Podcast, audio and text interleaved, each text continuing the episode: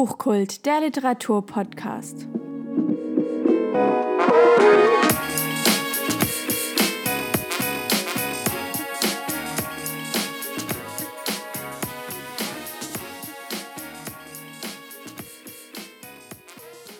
Hallo und herzlich willkommen zu einer neuen Folge von Buchkult, dem Literaturpodcast. Ich freue mich super, dass ihr nach der ersten Folge nicht zu abgeschreckt wart und gleich wieder reinschaut.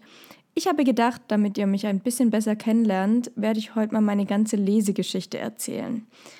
Und zwar habe ich ganz, ganz früh schon angefangen zu lesen und zwar war das eigentlich schon im Grundschulalter oder auch schon im Kindergarten. Da habe ich natürlich ganz viele Bilderbücher äh, durchgeblättert und war da schon ziemlich süchtig, muss ich gestehen. Ähm, meine Mama hat aber auch immer ganz viel gelesen und sehr viel Wert darauf gelegt, dass ich schon früh mit Literatur in Berührung komme und darüber bin ich immer noch super dankbar. Ich habe dann mit, ja, in der Grundschule eigentlich schon ähm, relativ gut und schnell lesen gekonnt und habe dann so meine ersten Bücher waren natürlich Pixie-Bücher. Ich glaube, das ist bei jedem so. Oder ähm, habe dann Lotti Carotti gelesen. Das war so auch eins meiner Favorites. Oder Conny. Also von Conny habe ich auch ganz viel gelesen, auch gehört. Und dann habe ich von meinem Papa Drachenreiter geschenkt bekommen. Und zwar als Hörbuch damals. Und dann hat es mich irgendwie so richtig in die Cornelia Funke-Welt getrieben. Das hat irgendwie einen riesen Ausschlag gegeben in meinem Leben. Ich denke, da war ich so um die zwölf, ich kann es noch nicht mehr genau sagen, vielleicht auch schon ein bisschen früher. Da müsste ich mal nachschauen, wann das tatsächlich erschienen ist.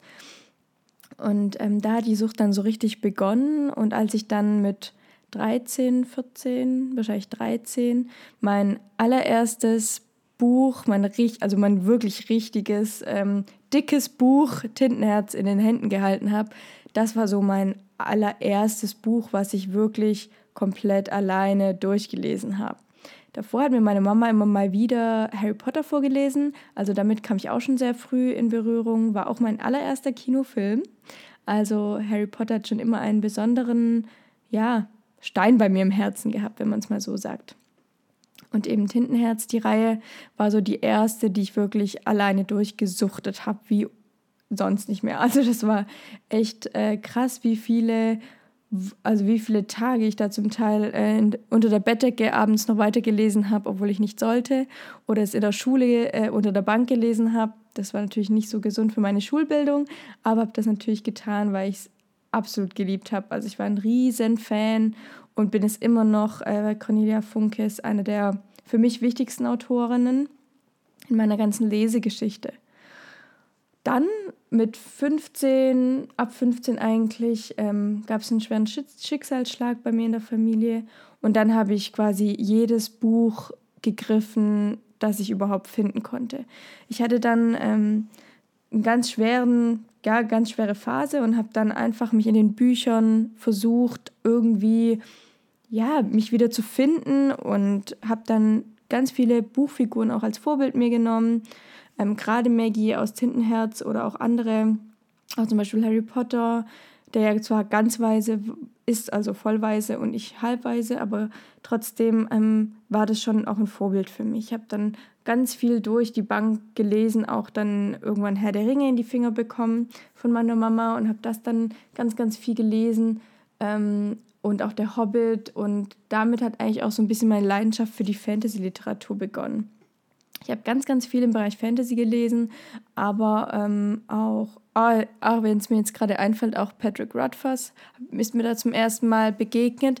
Leider konnte ich mich nicht mehr so richtig an das Buch erinnern, ähm, obwohl ich es damals sehr gut fand, denke ich mal. Deswegen werde ich mir das auf jeden Fall nochmal vornehmen und da auf jeden Fall nochmal reinlesen.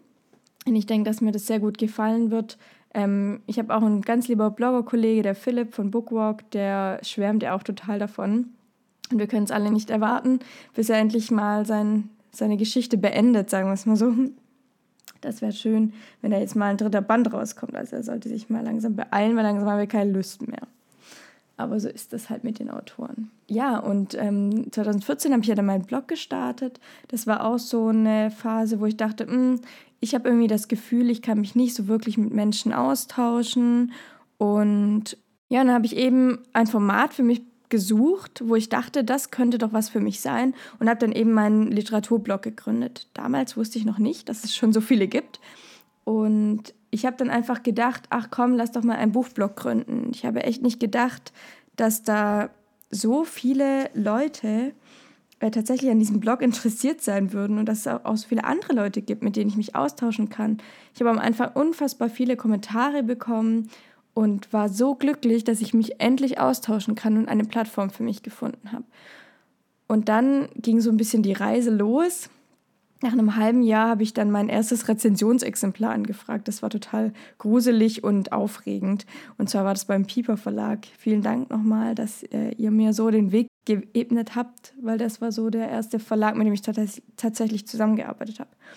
Und dann ging es immer weiter und dann kam Carlsen und ja, also und jetzt heute arbeite ich mit sehr vielen tollen Leuten zusammen und freue mich einfach um jedes Buch, das rauskommt, um jedes Event, jede Aktion und ja, ich gehe auch super gerne auf die Buchmessen. Da ist jetzt nächste Woche wieder die Leipziger und es wird auch auf jeden Fall bestimmt ein tolles Event. Ich kann leider diesmal nicht dabei sein, aber ich freue mich für jeden, der da sein kann.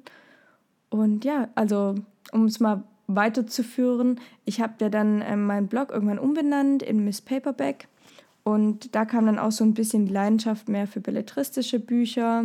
Ich habe dann letztes Jahr auch mein Praxissemester beim Klett-Cotta Verlag gemacht und da hat es dann auch wieder mehr ähm, literarische Werke tatsächlich ge geschafft in meinem Bücherregal und habe da dann auch deutlich mehr literarische äh, Romane gelesen und habe die Fantasy und die Jugend, das Jugendbuch so ein bisschen hinten angestellt. Natürlich mal lese ich das immer noch super gern und inzwischen nehme ich das auch immer als Entspannung und Ausgleich, mal wieder ein Jugendbuch in die Hand zu nehmen oder auch Kinderbücher lese ich super gerne ab und zu.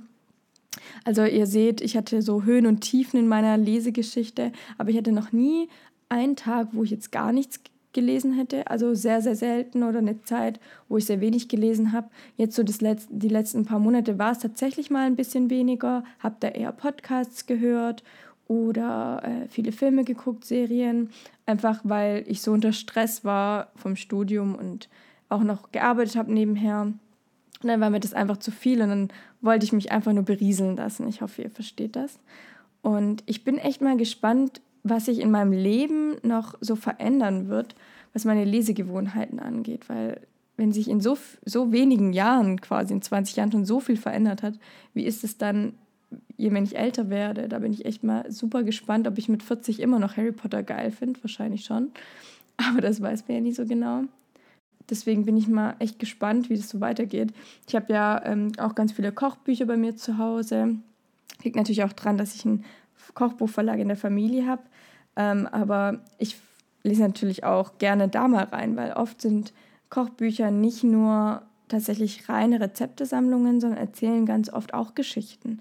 Geschichten von Leuten, die einfach um die Welt gereist sind und Rezepte ausprobiert haben. Und das ist so ein schöner Gedanke, weshalb ich auch die sehr gerne als, sagen wir es mal, Reiseführer lese und mich da so ein bisschen inspirieren lasse von.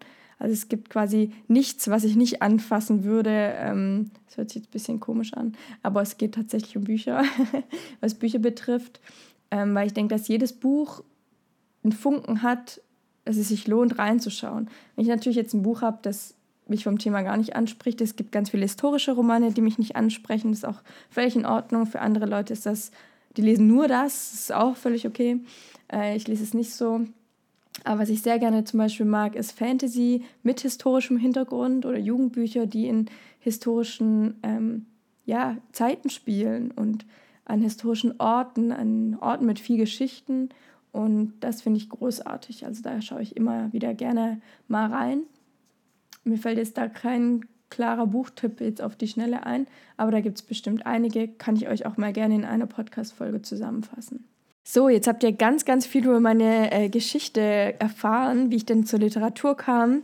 Und ich bin gespannt, wie bei die Folge bei euch ankommt. Ihr könnt mir gerne berichten, wie eure Literaturgeschichte denn so ist. Ihr findet mich auf Instagram, Twitter, Facebook und auf meinem Blog. Überall unter dem Namen Miss Paperback. Also, stay tuned und bis zur nächsten Folge. Tschüss.